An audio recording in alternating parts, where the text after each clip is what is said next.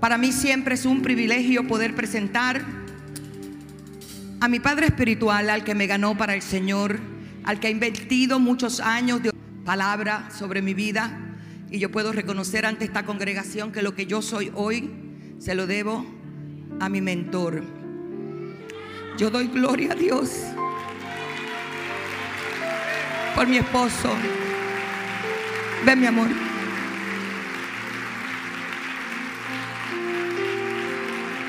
Póngase en pie, por favor. Vamos a recibir al hombre de Dios, al profeta que nos trae una palabra que nos cambia, nos transforma y nos llena.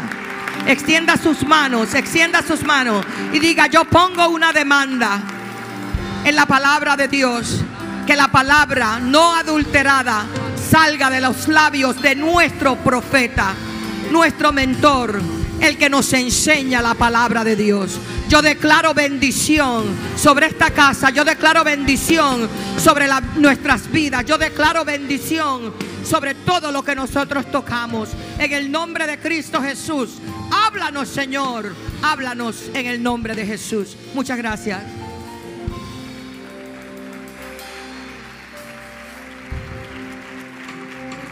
Pueden tomar su lugar.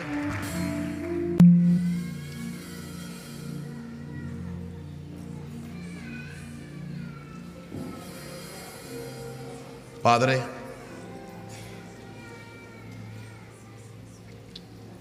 vengo aquí en este momento reconociendo tu grandeza, tu majestad, tu gloria, pero reconociendo también tu santidad. Gracias, porque me has permitido vivir en esta época. Me has permitido vivir en, en la época de definición profética para este mundo. Señor, quizás no entiendo todos los pormenores de lo que tú quieres que logremos o que hagamos, pero de una cosa estoy seguro. Estoy rendido completamente a ti. Nada ni nadie me podrá separar del amor de Dios que es en Cristo Jesús, Señor nuestro. No me paro aquí pensando en cuánta gente haya o cuánta gente no haya. Ni pienso en el volumen de la ofrenda. Ni pienso, todo eso llega a ser inmaterial. Cuando tú entiendes que estamos aquí como extensiones de Jesús, representantes de Jesús, para hacer en la tierra la obra que Él nos ha enviado a hacer. Eso sí te pido, Señor, que como yo te estoy pidiendo oídos para oír lo que el Espíritu dice a la iglesia, tú también le des a mis hijos oídos proféticos para oír lo que el Espíritu dice a la iglesia. Como te estoy pidiendo, oh Dios, que me des ojos espirituales para ver a Jesús y para ver el mundo espiritual y lo que se está moviendo tras bastidores. Y lo que Dios quiere hacer con este mundo. Que también tú lo hagas con mis hijos, oh Dios, te lo pido, Padre. Y tercero, oh Dios, como te estoy pidiendo que me abras el corazón y me des un corazón para entender los movimientos de tu reino, los movimientos de Dios para esta hora, que tú también le des a este pueblo el mismo corazón. Porque para eso existo, para eso vivo, para eso respiro, para hacer tu voluntad, Señor. Levanta la mano y adora a Jesús por algunos segundos. Simplemente levanta las manos y adórale. Te necesito. Te necesito.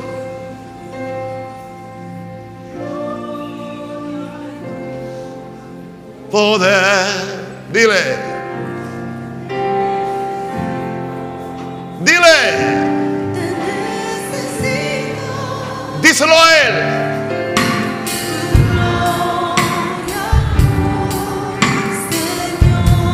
Yes.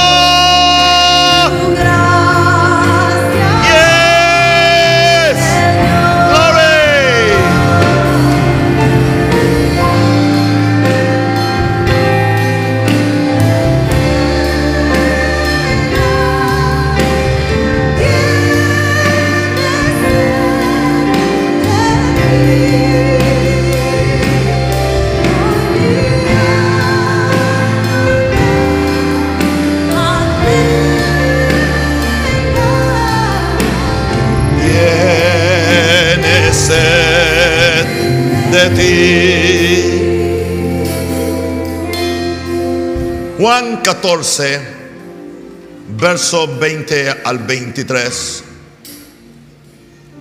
Juan 14, 20 al 23. En aquel día vosotros conoceréis que yo estoy en mi Padre y vosotros en mí y yo en vosotros. El que tiene mis mandamientos y los guarda, ese es el que me ama. Y el que me ama será amado por mi Padre. Y yo le amaré y me manifestaré a él. Le dijo Judas, no el Iscariote, Señor, ¿cómo es que te manifestarás a nosotros y no al mundo? Respondió Jesús y le dijo, el que me ama, mi palabra guardará, mi Padre le amará, vendremos a Él y haremos morada con Él. El que me ama, mi palabra guardará y mi Padre le amará y vendremos a Él y haremos morada con Él. Yo vine a decirte con mucho amor, mucha paciencia y mucha pasión que Jesús quiere tomar residencia contigo. Yo no estoy hablando de ser salvo. Yo no estoy hablando de unirte a una iglesia o suscribirte a un credo religioso. Te estoy hablando de un nivel mayor, el cual son pocos los que lo han experimentado porque se nos ha dicho que esto es romántico, que es poético, que es doctrinal, pero que no es práctico y que tú no debes esperar esta experiencia. Yo vengo a decirte que Dios está tratando conmigo fuertemente. En diferentes etapas de mi vida han habido cosas que han marcado, que han marcado, que han marcado mi vida. Diferentes en los años de 19 o 18 años mi vida fue marcada directamente con el estudio de Efesios y de Colosenses y de Gálatas. Habiendo nacido en un sistema religioso muy hermético y muy legalista, aunque santo, amaban a Dios. Pero Dios quería hacer algo nuevo conmigo. Y de muchacho joven empecé a leer Efesios y Colosenses y Gálatas. No sabía nada de Martín Lutero, no sabía nada de nadie, simplemente el Espíritu Santo. Eso me empezó a abrir los ojos acerca de la fe, de la gracia y de la redención que hay en Jesús. Más tarde, en los años 70, me mudé a Estados Unidos creyendo que, huyendo del, llamado del ministerio, para a un intercambio de profesora enseñar español en el sistema educativo de Chicago y simplemente para tener una buena oportunidad de trabajo, perfeccionar mi idioma inglés, a buscar una buena iglesia bautista y hacerme miembro de esa iglesia y eventualmente cumplir el sueño americano, como le dije la semana pasada.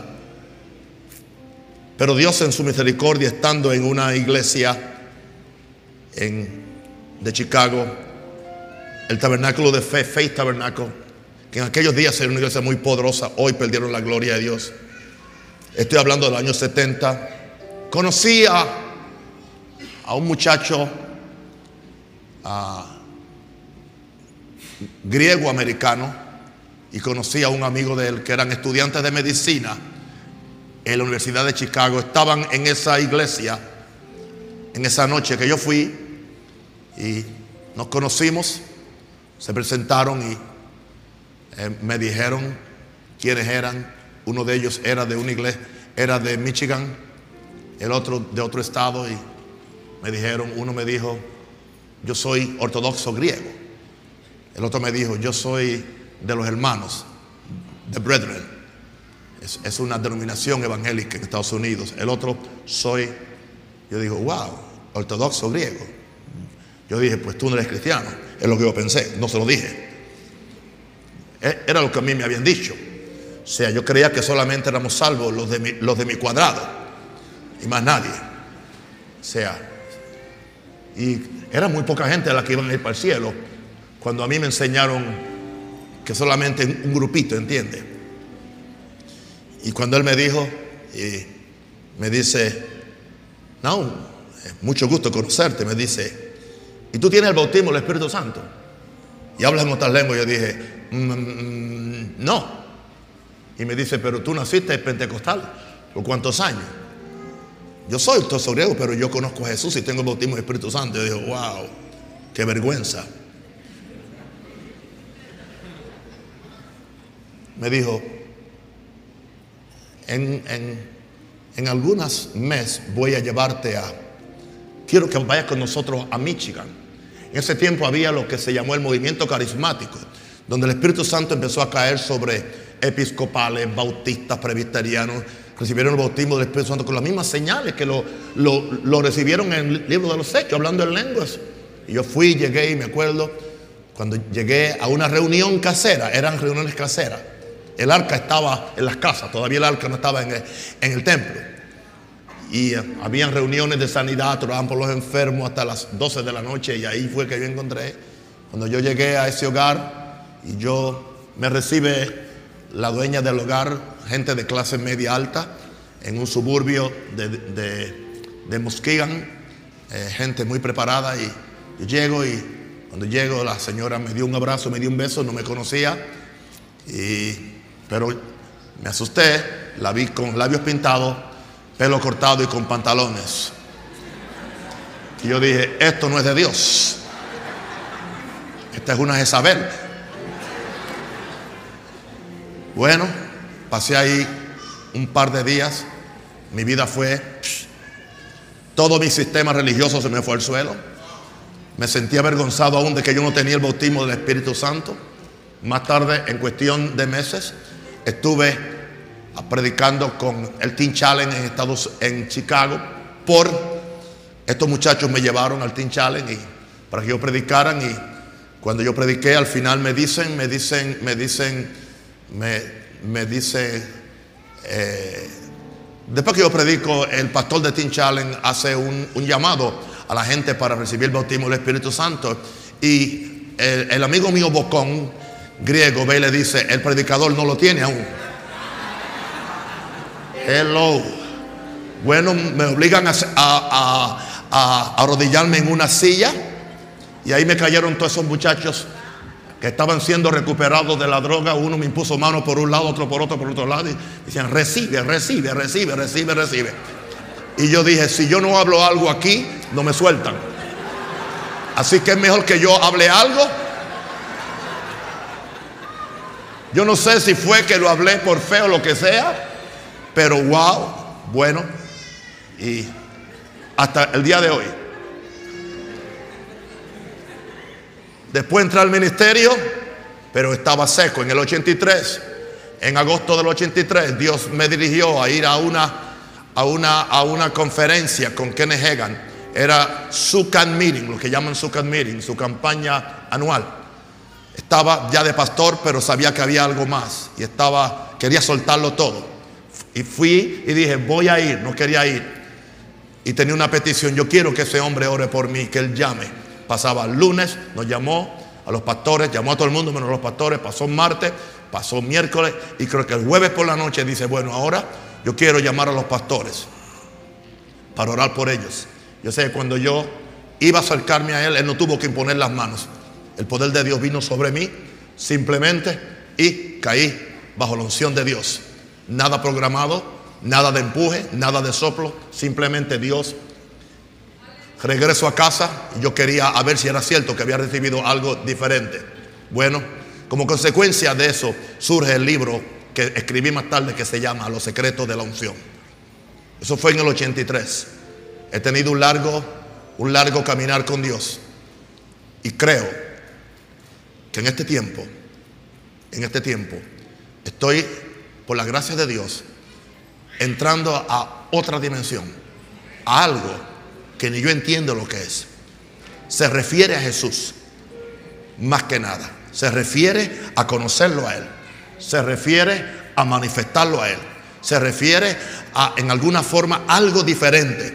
Y creo que este mensaje en esta mañana, en la serie ¿Quién es este Jesús? tiene mucho que ver con mi futuro aquí en Panamá y en el mundo. Ahora, Jesús quiere tomar residencia contigo.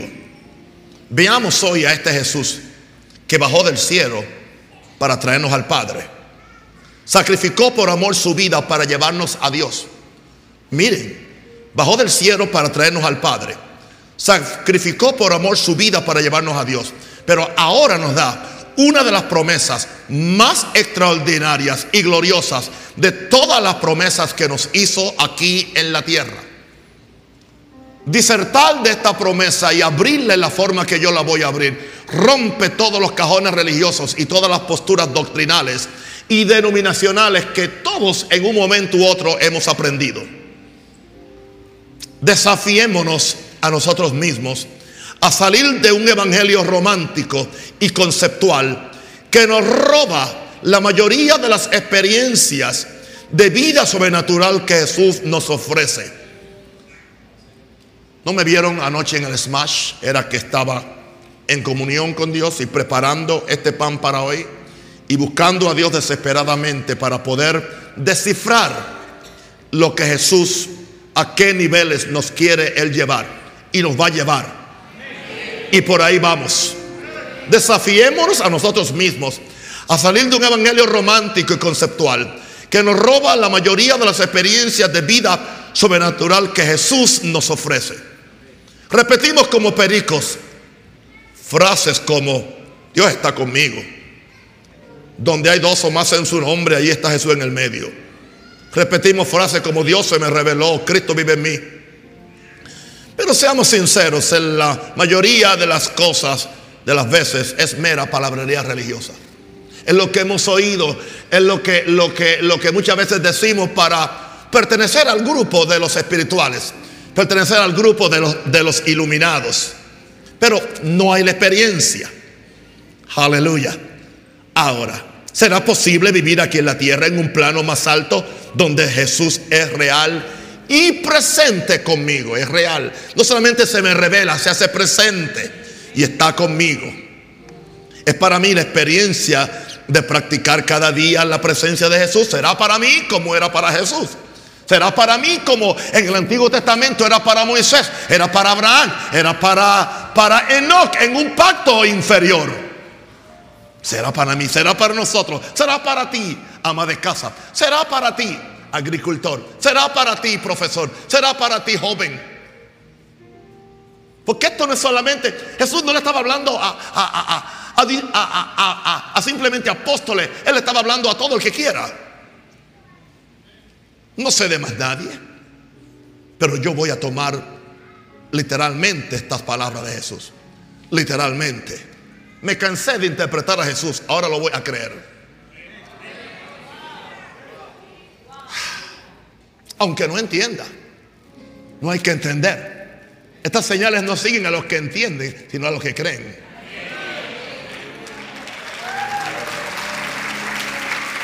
Ahora Si esto provoca otra etiqueta más, no me, no me molesta. No, me molesta, o sea, no me, estoy tan muerto a eso que no me molesta. El Señor me dijo ayer, ayer bien tarde, me dijo, aprende algo, hijo.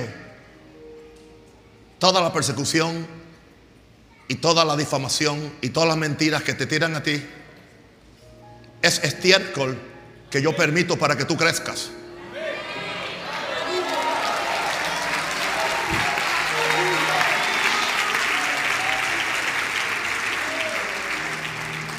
Me dijo, no lo reprendas.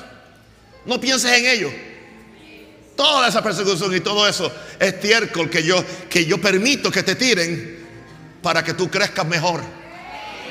Para que el, lirio sea más lindo. El aleluya. Eh, eh, el jazmín sea más bello. El árbol sea más frondoso. Y sea más fructífero. Aleluya. ¿Sabe qué interesante? Gloria a Dios. Que El excremento que se le tira a, la flor, no se le mete la flor adentro. Y cuando tú te comes la fruta de, esa, de ese árbol, que fue abonado con excremento muchas veces y con basura, la fruta sigue siendo dulce. La fruta sigue siendo maravillosa. Recibe esto para ti, para que no lo tomes tan en personal. Cuando alguien habla mal de ti o, o te miente, eso es parte del proceso. Dale gloria a Dios.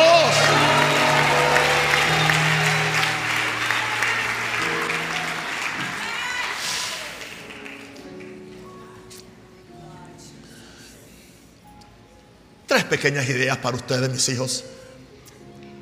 La primera es conociendo por experiencia a Jesús. La segunda es Jesús te quiere, se te quiere manifestar. Y la tercera es el título del mensaje. Jesús quiere tomar residencia contigo. Nunca he predicado este mensaje y nunca lo he interpretado en esta forma. Alguien me ha dicho, pastor, ¿por qué usted no ha escrito más libros? Simplemente Dios no me ha dejado. Y doy gracias que Dios no me ha dejado escribir más libros. Siempre que yo he escrito un libro, lo, he escrito bajo dirección del Espíritu Santo. El hecho de que sea profesor o sea una persona didáctica, que puedo producir cosas, pero yo mejor espero en el Espíritu Santo. Porque lo que es nacido de la carne sigue siendo carne. Pero lo que es nacido de, del Espíritu es lo que es Espíritu y es lo que bendice a la gente. El verso 20 de Juan 14, quiero que lo, pongan ahí en la, en, en la pantalla. Jesús le está hablando con sus discípulos y le dice en aquel día, ya le había hablado acerca del consolador, ya le había hablado acerca que el Espíritu Santo iba a venir, iba a venir, que Él se iba. Pero entonces, eh, dice Jesús, en aquel día, y él se, se estaba refiriendo a aquel momento cuando Jesús se levantara de los muertos y viniera donde ellos para provocarle a ellos un nuevo nacimiento, en aquel día ustedes, estoy leyendo una versión del inglés que se llama la West New Testament, en aquel día ustedes conocerán por experiencia. No simplemente conocerán, como dicen nuestra Biblia en español, porque la palabra conocerán tiene más allá que lo que dice en español habla de un conocimiento de experiencia. En aquel día ustedes conocerán por experiencia, por experiencia, no por, no por, no por información, que yo estoy, que yo estoy en mi Padre. Y ustedes están en mí. Y yo en ustedes. Tres cosas que Él dice. Yo voy, yo, van a conocer por experiencia, que yo estoy en mi Padre, aleluya, que ustedes están en mí y yo estoy en ustedes. Solamente eso es para uno desvelarse. Antes de esto, Jesús les había prometido, en versos anteriores, los puede leer en su casa, que no los dejaría huérfanos, porque les enviaría al Espíritu Santo, a quien se le llama el paracleto, el abogado, el defensor o el consolador, como dicen otras versiones. Él les había dado una gran promesa porque Él se iba a ir. Y Él le prometió que les enviaría al Espíritu Santo. Ahora, pero hay algo que sí me impactó. No que cambió mi teología, sino que expandió mi teología. No es que cambió mi teología, sino que expandió mi conocimiento de esto. No es que solamente el Padre enviaría al Espíritu Santo. Jesús promete que Él mismo vendría por medio del Espíritu Santo. Hay que tener mucho cuidado cuando leemos las escrituras y la, la leemos tan lejos o simplemente seguimos repitiendo con el lente religioso que lo que se nos ha enseñado. Y eso nos impide fluir en revelación y en iluminación de la palabra. La Biblia no es un libro cerrado. La revelación no está cerrada. Jesús promete que el mismo Padre vendría por medio O sea, que Él mismo, perdón, vendría por medio del Espíritu. Es cierto. Históricamente hemos enseñado que el Padre envió al Espíritu Santo, pero Jesús se queda en el cielo. Jesús se queda en el cielo. Sí. Y nos dice, no estamos huérfanos porque el Espíritu Santo está con nosotros, pero Jesús está en el cielo. Eso no es lo que Jesús dijo. Jesús dijo, sí, yo voy a enviar al Espíritu Santo para que esté con ustedes hasta el fin del mundo. Pero entonces dice, yo no, yo no lo voy a dar huérfanos. Entonces, él aclara ahora en los versos que siguen. O sea, si usted ignora estos versos, usted sigue creyendo que el único que está aquí es el Espíritu Santo. Y que no hay forma que usted pueda tener esta comunión con Jesús en esta forma tan personal como Él la promete en estos versos. Aleluya. ¿Por qué? Porque yo creo que Jesús dijo lo que dijo. En Juan 14, 18. No os dejaré huérfanos. No os dejaré huérfanos. Yo vendré a vosotros. Primero habló del Espíritu Santo, pero ahora dice yo. Alguien dice, no, es que el Espíritu Santo es el otro Jesús. No, no, no, no. El Espíritu Santo no es el otro Jesús. El Espíritu Santo es el Espíritu Santo. El Padre es el Padre. Y Jesús es Jesús. Jesús no está turbando este asunto. Eh, él le dijo al principio, yo enviaré al Espíritu Santo. O sea, primero dice, yo enviaré al Espíritu Santo. Entonces, ¿cuál es? ¿Cómo entendemos esto cuando él dice ahora, yo no lo voy a dejar huérfano? Yo vendré a vosotros.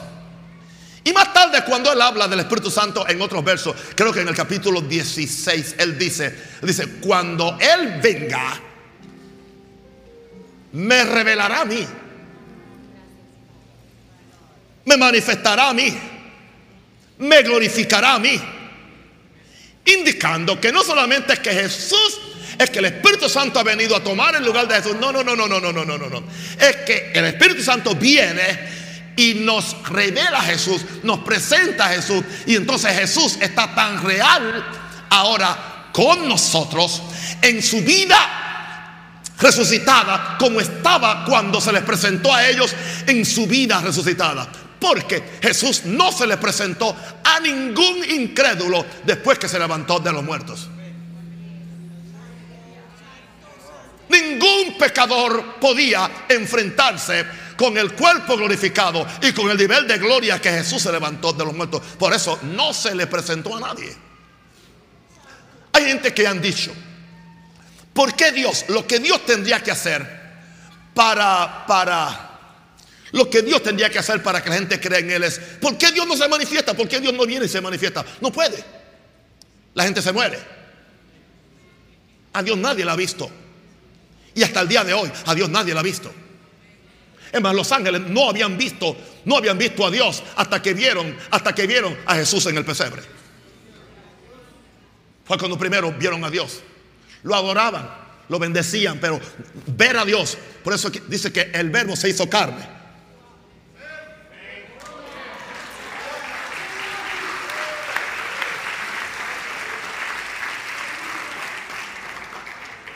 ¿Quieren que le haga un paréntesis? con mucho respeto. Lo peor que usted puede hacer con estos mensajes es estar aquí, estar aquí diciendo, bueno, esto no, yo voy a esperar a llegar a casa a ver si esto es así. Voy a irme a investigar por todos lados a ver si esto es cierto, porque esto como, como que esto contradice lo que yo aprendí.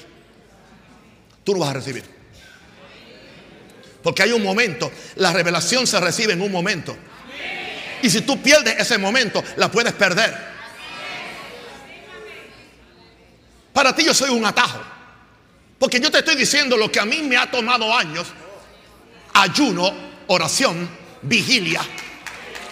Para yo dártelo y entregártelo a ti en 55 minutos. Alguien diga aleluya.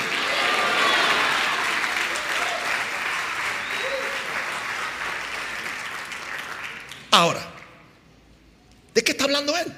En el verso 20, Jesús está hablando de un Cristo resucitado que ahora tiene la capacidad de hacerse carne y presente en los que lo reciben. Hacerse carne porque Él viene a morar en ti. Él viene a morar en mí. Jesús no solamente está en el cielo. Si tú eres salvo, Jesús vive en ti. El Espíritu Santo metió a Jesús, formó a Jesús dentro de ti. Por eso dice Cristo dentro de vosotros. La esperanza de qué? De gloria. Pero Él no es simplemente una carga adicional que tú cargas. Como tú cargas la, la llanta de repuesto, por si acaso se te daña una. No. Y para muchos cristianos, Él es simplemente un extra cargo. Es una carga adicional. No. No. No. No. No. Por eso hay tanta mediocridad y tanta ignorancia y tanta carnalidad porque Dios nunca planeó que tu vida tú la, tú la vivieras en, el, en la fuerza de tu carne o en la fuerza de tu fuerza de voluntad, sino en una, en una comunión intrínseca y completa e íntima con Jesús. Porque el que se une a Jesús es un espíritu con Él. Entonces, en aquel día, ustedes conocerán por experiencia Después de la resurrección de Jesús, nadie del mundo lo podía ver en persona. Solo los que creen en Él tienen la oportunidad de verlo. Juan 14, 19. Juan 14, 19, todavía un poco y el mundo no me verá más. El mundo no me verá más. El mundo no lo vio más. Después que Cristo, después que lo crucificaron, después que lo escupieron, después que lo, enterraron, no lo vieron más pero vosotros, pero vosotros, vosotros los que creen en mí, vosotros los que creen en mí, vosotros los que me reciben, pero vosotros me veréis. Pero no, no, no solamente vosotros me veréis porque yo vivo, porque yo vivo, porque yo vivo, porque yo vivo, porque yo vivo. Andy está conmigo, porque yo vivo. Vosotros también viviréis.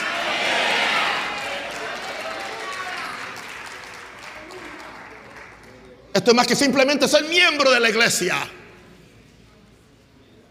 O tener orgullo porque yo pertenezco a tal concilio, a tal denominación. Orgullo. Yo soy metodista, yo soy bautista, yo soy asamblea, yo soy cuadrangular, yo soy maranata. Nada de eso vale cinco centavos. Yo soy, yo soy el cuerpo de Cristo. Yo soy el contenedor de Cristo. Cristo vive en mí. Cristo vive, diga, Cristo vive en mí. Aleluya. Ahora.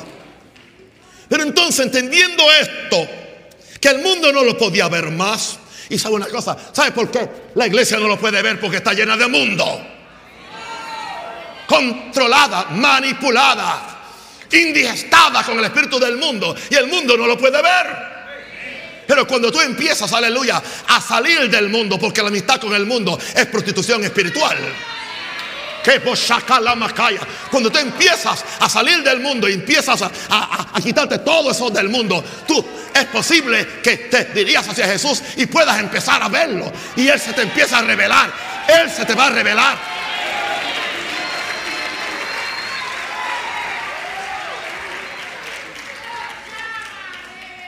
En otras palabras, ahora sus discípulos pueden conocer y disfrutar la experiencia de un Cristo vivo que vive dentro de ellos.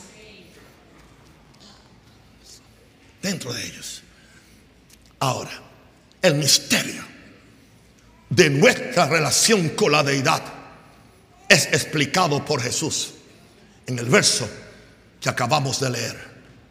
En aquel día, ustedes conocerán por experiencia que yo estoy en mi Padre ustedes en mí y yo en ustedes. Juan 14, 20. El misterio de nuestra relación con la deidad es explicado por Jesús en esta forma. Yo en el Padre. Yo en el Padre. O sea, qué interesante. Él salió del Padre. Pero cuando Él salió del Padre era diferente. Ahora Él regresa al Padre. Y ahora Él está en el Padre como un espíritu resucitado, pero aún con un cuerpo espiritual glorificado. Yo en el Padre, yo en el Padre, pero tú en mí. ¿Qué está diciendo? Tú entras en mí cuando me recibes. No solamente tú aceptas un credo, no solamente tú haces la confesión de pecado, no solamente tú te unes a una iglesia, no, no, no, no, tú entras en mí. Cuando me recibes, tú entras en mí. Si alguno está en Cristo, en es dentro. ¿Qué dice? Es que, nueva criatura, tú entras en mí. Aleluya. Cuando tú me recibes, yo en el Padre, yo en el Padre, tú en mí, o sea, tú entras en mí.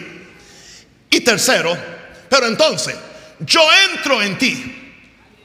¿Para qué? Para vivir en ti. Si alguno está en Cristo, nueva criatura es. Está en Cristo, pero ahora Cristo está en mí.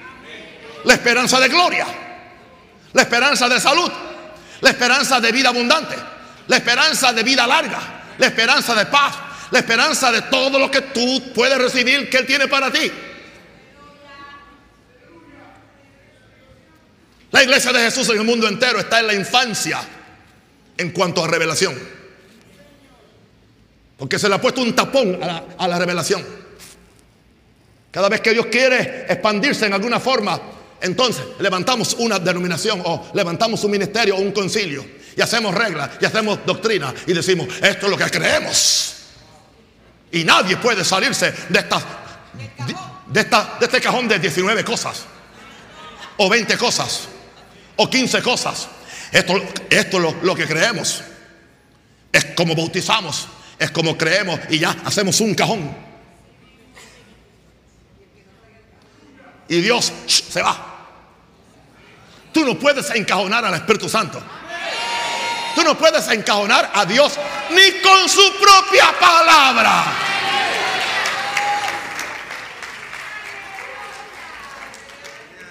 Ahora, Amén. Esto es lo que él empezó a decirle. Bueno, esta va a ser la experiencia. Ustedes me van a conocer por experiencia. Cuando ustedes me vean en el Padre.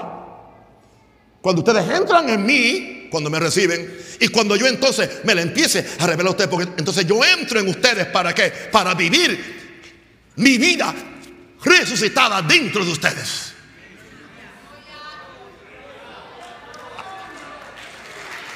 Ahora, sencillo. Vamos al segundo punto. Jesús ahora promete en el, en el verso 21, y quiero que me, me ponga el verso 21 de Juan 14, Jesús se te quiere manifestar. Jesús se te quiere manifestar. Otra vez, mi traducción de verso 21, el que tiene mis mandamientos y habitualmente los guarda. Porque el griego habla de una acción continua.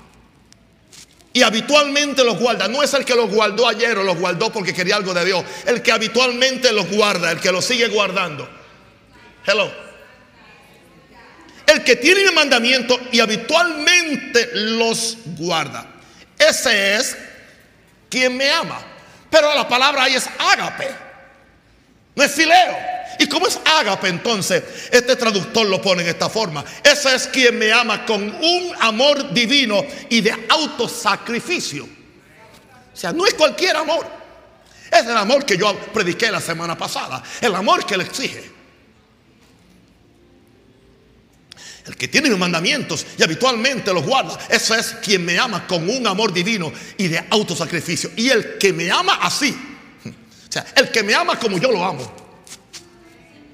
No para cualquiera. El que me ama así será amado con esta misma clase de amor por mi Padre, otra vez, el Padre. Y yo, Jesús dice, lo voy a amar con un amor divino y de autosacrificio. Y prepárese. Y yo mismo, y yo mismo me le apareceré. Me le revelaré o me presentaré a Él. Y yo mismo me le apareceré, me le revelaré y me presentaré a Él. Para mí, este es el misterio mayor del Evangelio y la clave perfecta para permanecer en Cristo y nunca perder la realidad del primer amor. Diga primer amor. Este es el misterio mayor. No hay otro misterio mayor que este. Es tanto, eh, dice, dice Pablo, que, que este misterio había estado escondido a los santos y profetas del Antiguo Testamento, pero que ahora fue revelado a sus santos apóstoles y profetas por el Espíritu. Eso está en Colosenses. Ahora, es un misterio mayor. Solo que no hay un atajo para experimentar esto. No, no hay un atajo para, para experimentar esto. Recibir, guardar y practicar cada palabra de Jesús me lleva a una experiencia de vida con Él.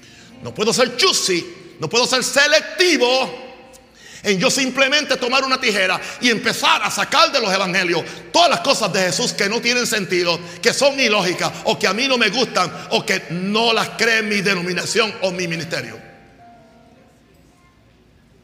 Esto es un cambio radical. Sí que es una reforma bíblica. Esto es una verdadera, esto es una verdadera reforma. Y ustedes están expuestos a ella. Recibir, guardar y practicar cada palabra de Jesús. Me lleva a una experiencia de vida con Él. Jesús es todo lo que el primer Adán perdió y lo que el postrer Adán nos añadió. Eso es lo que es Jesús para nosotros. Ahora, Él dice, el que me ama con este amor sacrificial, con este amor divino, el que, el que, el que me ama, el que me ama, mi palabra guardará guardará. La palabra guardar conlleva el significado de guardar algo sin que haya pérdida o daño. La palabra guardar conlleva el significado de guardar algo sin que haya pérdida o daño, injury. La palabra guardar aquí significa mantener los ojos fijos en el mandamiento mantener los ojos fijos en el mandamiento hasta que el espíritu y la vida de ese mandamiento se me revele y brinque y se meta en mi corazón como revelación. No es conceptual, es revelacional. Esto es más que una leída casual de los mandamientos de Jesús. Es más que una leída casual para cumplir la dieta bíblica del día. Y la mayor parte de los cristianos están en dieta bíblica. Un salmo, un proverbio y un evangelio. Y ya cree que ya, ya tiene revelación. Cumplí ya la meta de hoy. Ya tengo las calorías espirituales que necesito para sobrevivir. Yo no quiero palabras para sobrevivir. Yo no quiero conocer a Dios para sobrevivir. Yo quiero palabra y quiero conocer a Dios para remontarme como las águilas. Dije para remontarme como las águilas. A niveles y lugares que nunca he conocido antes. Porque cosas que ojo no vio, ni oído yo, ni ha subido a corazón de hombre. Son las cosas que Dios ha preparado para los que le aman. Y Él me ama. Y yo lo amo.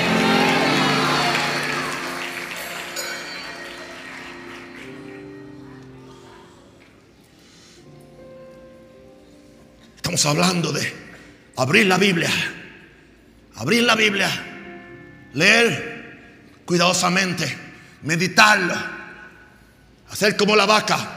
Meditar es llevarlo al, estómago y traerlo y masticarlo y masticarlo y lo vuelvo y lo mastico y lo digo y lo confieso y lo pienso hasta que esa palabra, aleluya, aleluya, esté en mí. Alguien dijo que cada palabra del Señor por lo menos tiene siete interpretaciones. No, dice la palabra que la palabra de, Dios es como, es purificada siete veces. La palabra purificada ahí habla de que la palabra del Señor, eh, eh, tú puedes extraerle siete, siete significados diferentes para tu vida espiritual, tan siquiera siete. Hay gente que no tiene, no tiene ni uno. Hay que tomar esto en serio. Deja de estar predicando mensajitos históricos, doctrinales, emocionales, pero que no cambian absolutamente a nadie. Porque no viene. Jesús dijo, las palabras que yo os hablo Son dos cosas, son espíritu y son vida. ¿Y por qué razón? Con todo lo que nos predican no se experimenta ni espíritu ni vida.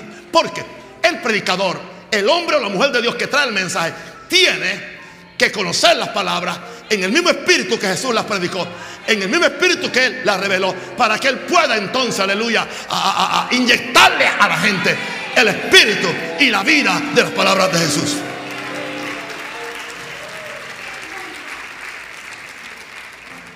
Ahora, una vez más, el llamado de Jesús, amarlo, con ese amor divino que se sacrifica por la persona amada hasta las últimas consecuencias. De eso es que Jesús habla. Otras palabras, yo me di por ustedes por amor, hagan lo mismo por mí. Yo sacrifiqué mi sangre por ustedes, sacrifique la suya por la mía. Yo bajé de mi trono por ustedes, levanten ustedes, ustedes de su, de su trono de egoísmo para yo sentarme ahí. Eso es lo que pide. Y en eso no hay negociaciones. Hay que amarlo con amor divino que se sacrifica por la persona amada hasta las últimas consecuencias. De eso es que Jesús está hablando. Ahora, habrá una reciprocidad de Jesús y el Padre de amarnos igual. Es decir, yo también le amaré igual. El que me ama en esta forma, mi Padre y yo le amaremos igual. Yo creo literalmente las palabras de Jesús. En otras palabras, la manifestación del amor de Dios hacia mí no va a ser mayor que el nivel de amor y pasión que yo le muestro a Él. No se vista que no va.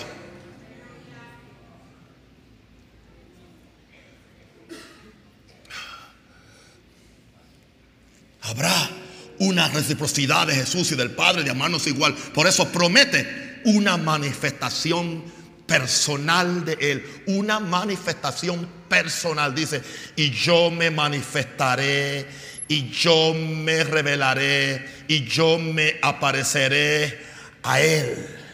Al que me ama así, que es amado por mi Padre. Yo lo voy a amar con un amor divino y de autoservicio. También yo lo voy a amar igual. Y a ese yo mismo me le apareceré me revelaré y me presentaré a Él. Aquí es que venimos ahora al asunto conflictivo para muchas mentes religiosas. La promesa de Jesús va más allá de lo que podemos pensar o imaginar.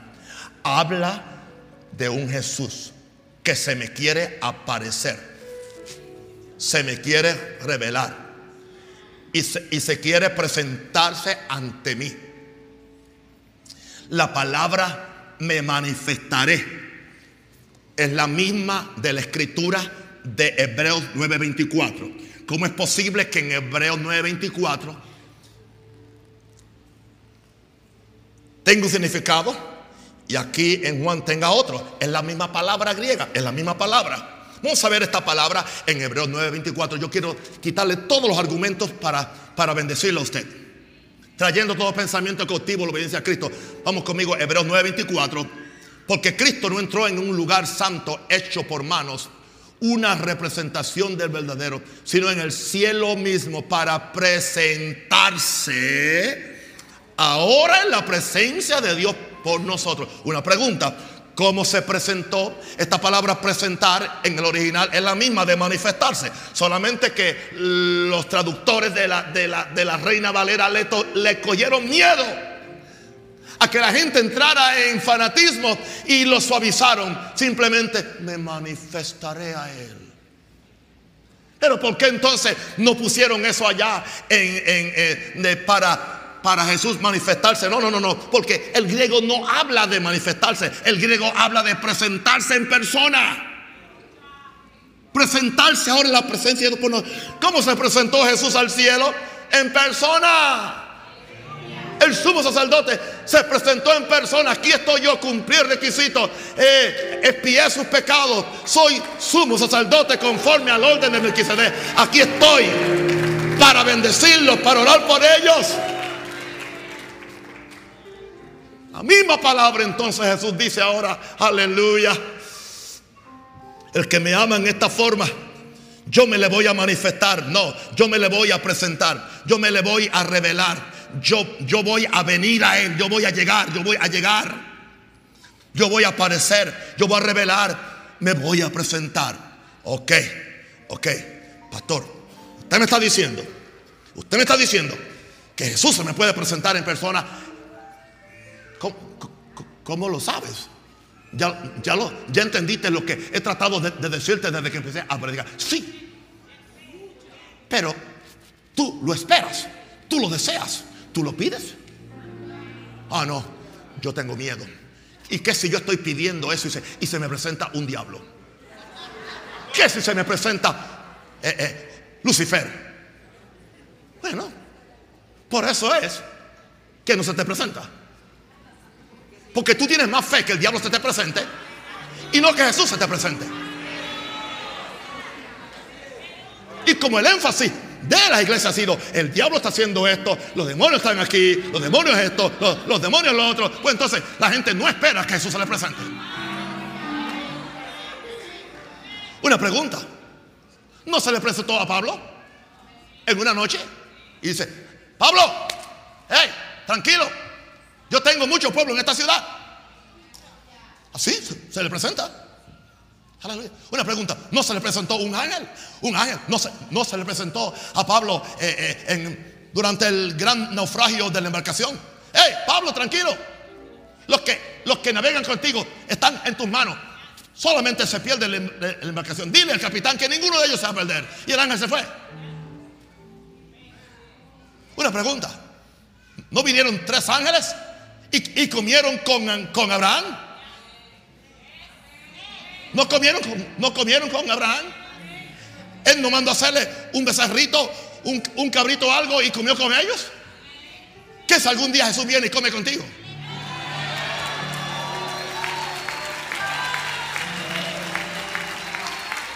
Oh, gloria. Una pregunta, una pregunta. ¿Quién tiene un mejor pacto? ¿Enoch o yo? Yo lo tengo.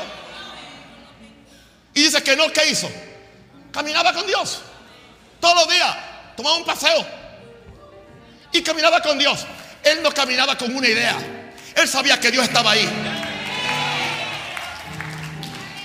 Sea que lo viera o que lo percibiera en revelación sea como sea, él sabía que, que estaba tomando unos paseos. Aleluya. Él estaba haciendo jogging con Dios. Cada día. Aleluya. Cada día. Él estaba enyugado con Dios. Él estaba enyugado con Dios. Todos los días dice. Dice. Dice que halló gracia y halló favor. Y dice que un día salió adiós mujer, adiós hijo, adiós nieto. Y se fue y nunca más volvió. Está iniciado en cuerpo y alma. Un tipo, un símbolo de los que vamos, a ser raptados. Sin ver muerte. Pero ¿cómo sucedió eso? En comunión con Dios, andando con Dios. Aleluya. Ah, eso era Moisés. Ah, eso era otro. Ah, no, no, a mí no, a mí no, a mí no se me puede aparecer un ángel. Un ángel vino y le dio comida a, a, a Elías. Y con, una sola comida se sostuvo 40 días. Y no eran esas barras de, de, de proteínas que, que, venden ahora, aleluya, en las tienduchas. No, no, no, no, no. Era un plato divino. Dice, pan del cielo les dio a comer. Aleluya. Comida de ángeles. Hey.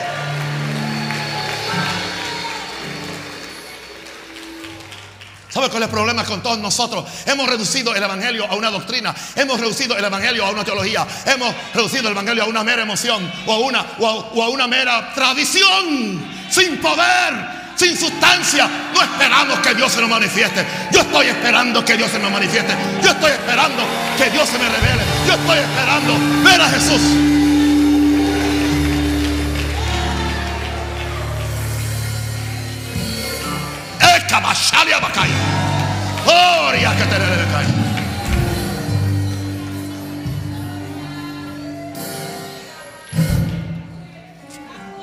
Leía la vida de un santo.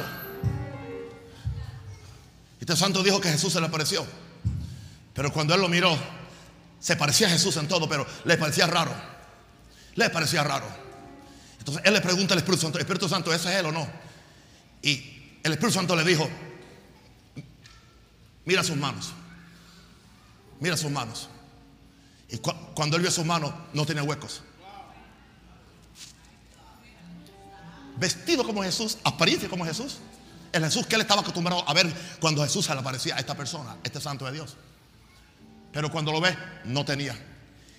Entonces, y le dice después, y ahora mira sus ojos. Él estaba acostumbrado a ver a Jesús. Y dice que Jesús tiene siempre, siempre una mirada amorosa.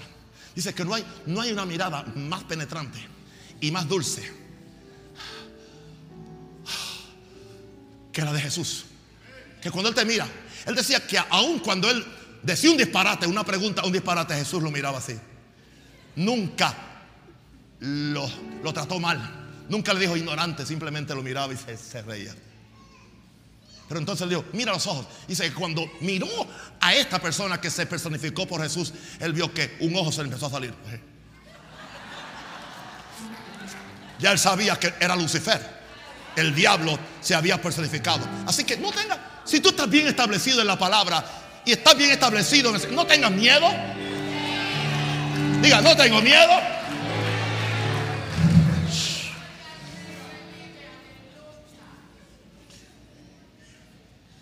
¿Y para quién es esto entonces? es solamente para aquellos que no se conforman con una información bíblica o doctrinal de Jesús, sino que persiguen una revelación del Cristo resucitado como la que tuvo Juan en Apocalipsis capítulo 1. No tengo tiempo, lean Apocalipsis capítulo. Él lo vio a Jesús. Jesús se le manifestó. Oh, entonces Juan es mejor que yo. No. No, la misma sangre que lo compró a él me compró a mí. Yo tengo el mismo Espíritu Santo. Jesús me ama tanto como Juan. La diferencia es que yo quizás no hago la demanda que hacía Juan a, él. Y quizás yo no vivo la vida de comunión con Dios. Aleluya. Quizás todavía, todavía yo huelo tanto al mundo que Él no puede visitarme aún. Porque si Él me quisiera visitar a mí, quizás tendría que venir con, con un bozal. Con un bozal. Y Él no quiere venir a mí con un bozal porque aún yo apesto al mundo, apesto, apesto a adulterio, a fornicación, a, egoísmo, a orgullo y cuantas cosas. Así que hasta que yo no me limpie, Él no puede visitarme. Una pregunta. ¿No le dijo Dios a Israel, en tres días vengo a visitarles, prepárense en tres días? Tres días les tomó prepararse. Y eso fue en el antiguo pacto. Ahora, mi tercer punto. Jesús quiere tomar residencia contigo. Ellos le hacen una pregunta. Después que Jesús le dice esto, le digo, Señor, ¿y por qué no te manifiestas al mundo y solamente a nosotros? Jesús le acaba de decir, pero eran tardos para oír. ¿Por qué? Jesús obvió, no le contestó la pregunta. Jesús otra vez le reitera lo mismo en el verso 23. Le reitero otra vez lo mismo. No le contesta la pregunta, pero le reitera. Si alguno me ama, el mundo no me ama. Él obedecerá mi palabra. El mundo no obedece mi palabra. Es para el que me ama. Es para el que obedece mi, palabra. Y a ese mi Padre que lo amará. Y nosotros, ahora nosotros, nosotros vendremos a Él a tomar residencia con Él. Aleluya. Después que Jesús da tan maravillosa promesa de manifestarse en tal forma a los que lo aman, los discípulos le preguntan por qué no se iba a manifestar o dejarse ver por el mundo. Jesús sigue siendo muy enfático. Esto no es para el mundo. Si Jesús requiere tanto aún de los suyos para manifestarse a ellos, menos lo hará el mundo que no cree en Él. Mira, orar al mundo. Él no pasa al mundo. Él no puede. Por eso es que entonces nosotros tenemos que ir al mundo en nuestro cuerpo de carne con nuestras imperfecciones para que el mundo lo conozca primero y que después los podamos llevar a estas dimensiones. Ahora, Jesús sigue siendo enfático. Otra vez aparece la razón para los tratos de la deidad con los hombres. Mi Padre le amará. Otra vez, Jesús lo repite, otra vez, mi Padre le amará. El amor de un padre buscando comunión e intimidad con sus hijos. Entiende, cambia, levanta las manos y cierra los ojitos ahora. y ve el amor de un padre, el amor de un padre, el amor de un padre, el amor de un padre, el amor de un padre, buscando comunión e intimidad con sus hijos. Dios quiere tener con nosotros, sus hijos, la misma comunión e intimidad que tuvo con Jesús cuando estuvo aquí en la tierra como un siervo obediente. Yo repito, Dios quiere tener con nosotros, sus hijos, la misma comunión e intimidad que tuvo con Jesús cuando estuvo aquí en la tierra como un siervo obediente. Jesús viene con el Padre, pero a quien podemos ver es al Hijo, porque Él es la imagen expresa de la deidad. Él dice, mi Padre y yo vendremos y haremos residencia. El deseo mayor y la razón principal de la redención es haremos morada o residencia con Él. Estamos hablando de que rompamos la cortina que existe entre el mundo natural y el mundo espiritual. Eso es algo individual. Nadie puede hacerlo por ti. Es una experiencia personal que yo tengo derecho a ella. Tú tienes derecho a ella porque Jesús dice, yo quiero venir a hacer residencia, no simplemente a que me visite, sino a que resida. Yo no quiero visitación para Maranata. Yo quiero residencia de Jesús en Maranata.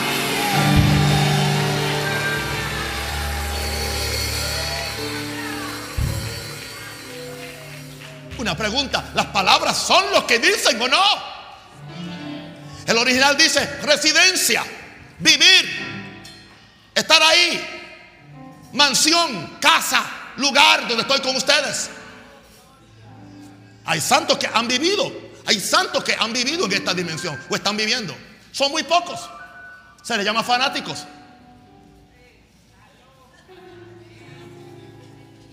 Quizás heréticos o sectarios. El deseo mayor de la, de, de la redención es, haremos morada o residencia con Él. Desde el principio Dios andaba buscando a Adán, ¿dónde está? ¿Dónde está? Quiero morar contigo, quiero, quiero residir contigo, pero el pecado impedía que, porque antes Adán y Dios residían juntos. Pero cuando el pecado vino, ya no pudieron estar juntos. Y si estás aquí en pecado, ahora mismo ahí, recibe a Jesús. Yo no voy a hacer llamado al altar. Eso tampoco es bíblico hacer llamado al altar. Y yo lo hago y lo seguiré haciendo. Pero ahí mismo tú recibes a Jesús ahora mismo y dile, te entrego mi vida, mi corazón. Y como yo no tengo aquí una lista para manipular a nadie que pertenezca a esta iglesia o que sea un cliente, la, la, salvación es tuya, es para tú conocer a Jesús y disfrutar la vida y prepararte para el rapto, para la venida de Cristo y para que tengas experiencia con Él. Eso es todo.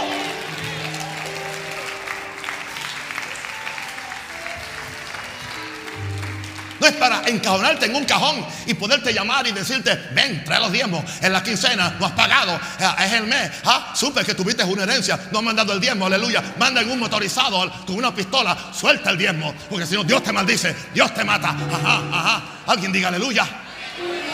No me digas que eso no acontece en Panamá, acontece en Panamá, acontece en Guatemala, acontece en toda Latinoamérica, porque Jesús no está en la casa. Una pregunta, una pregunta, una pregunta, una pregunta. ¿Qué pasaría si Jesús hiciera residencia contigo?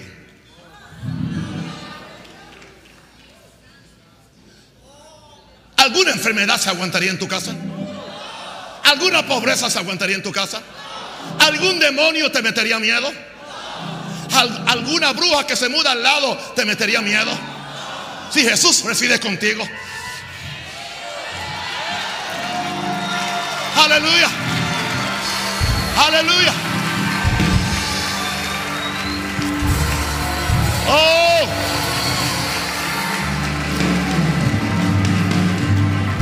Shika la bahaya.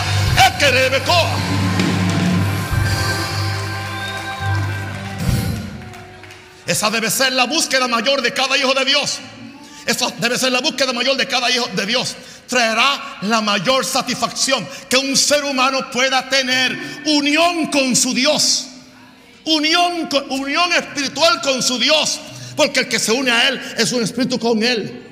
Es una antesala a lo que pasará en la eternidad. Y es bíblico y se usa la misma palabra. Y termino Apocalipsis 21, 3 y 4. Porque ahí es que vamos a vivir. Pero no hay que esperar allá. Ya lo puedo experimentar. Leamos verso 3. Y oí una gran voz del cielo que decía, he aquí el tabernáculo de Dios con los hombres.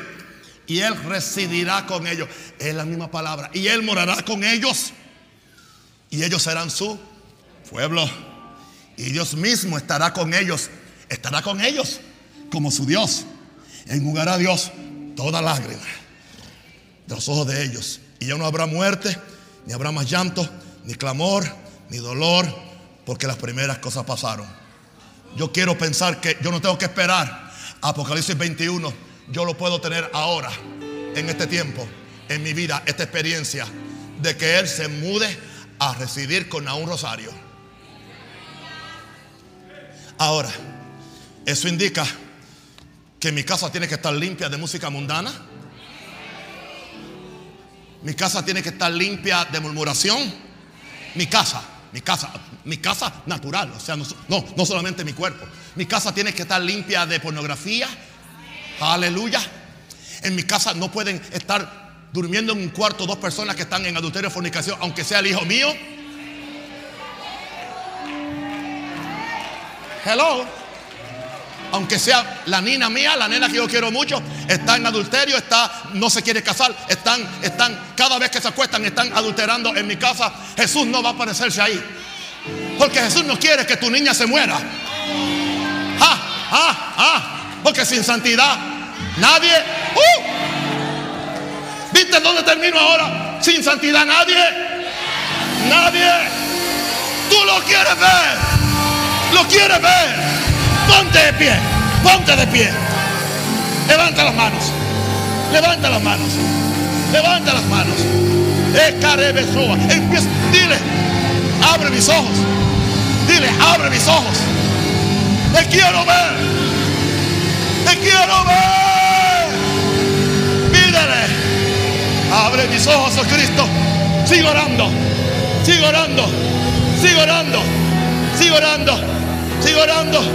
Dile, te quiero ver, Jesús. Te quiero ver. Te quiero ver. Oh, carobo shele de que Oh. Oh, kira ba ba ba ba ba ba ba ba. Oh, rebe be que te le le le. Shira ba ba ba ba ba. Oh, cara le que te aquí.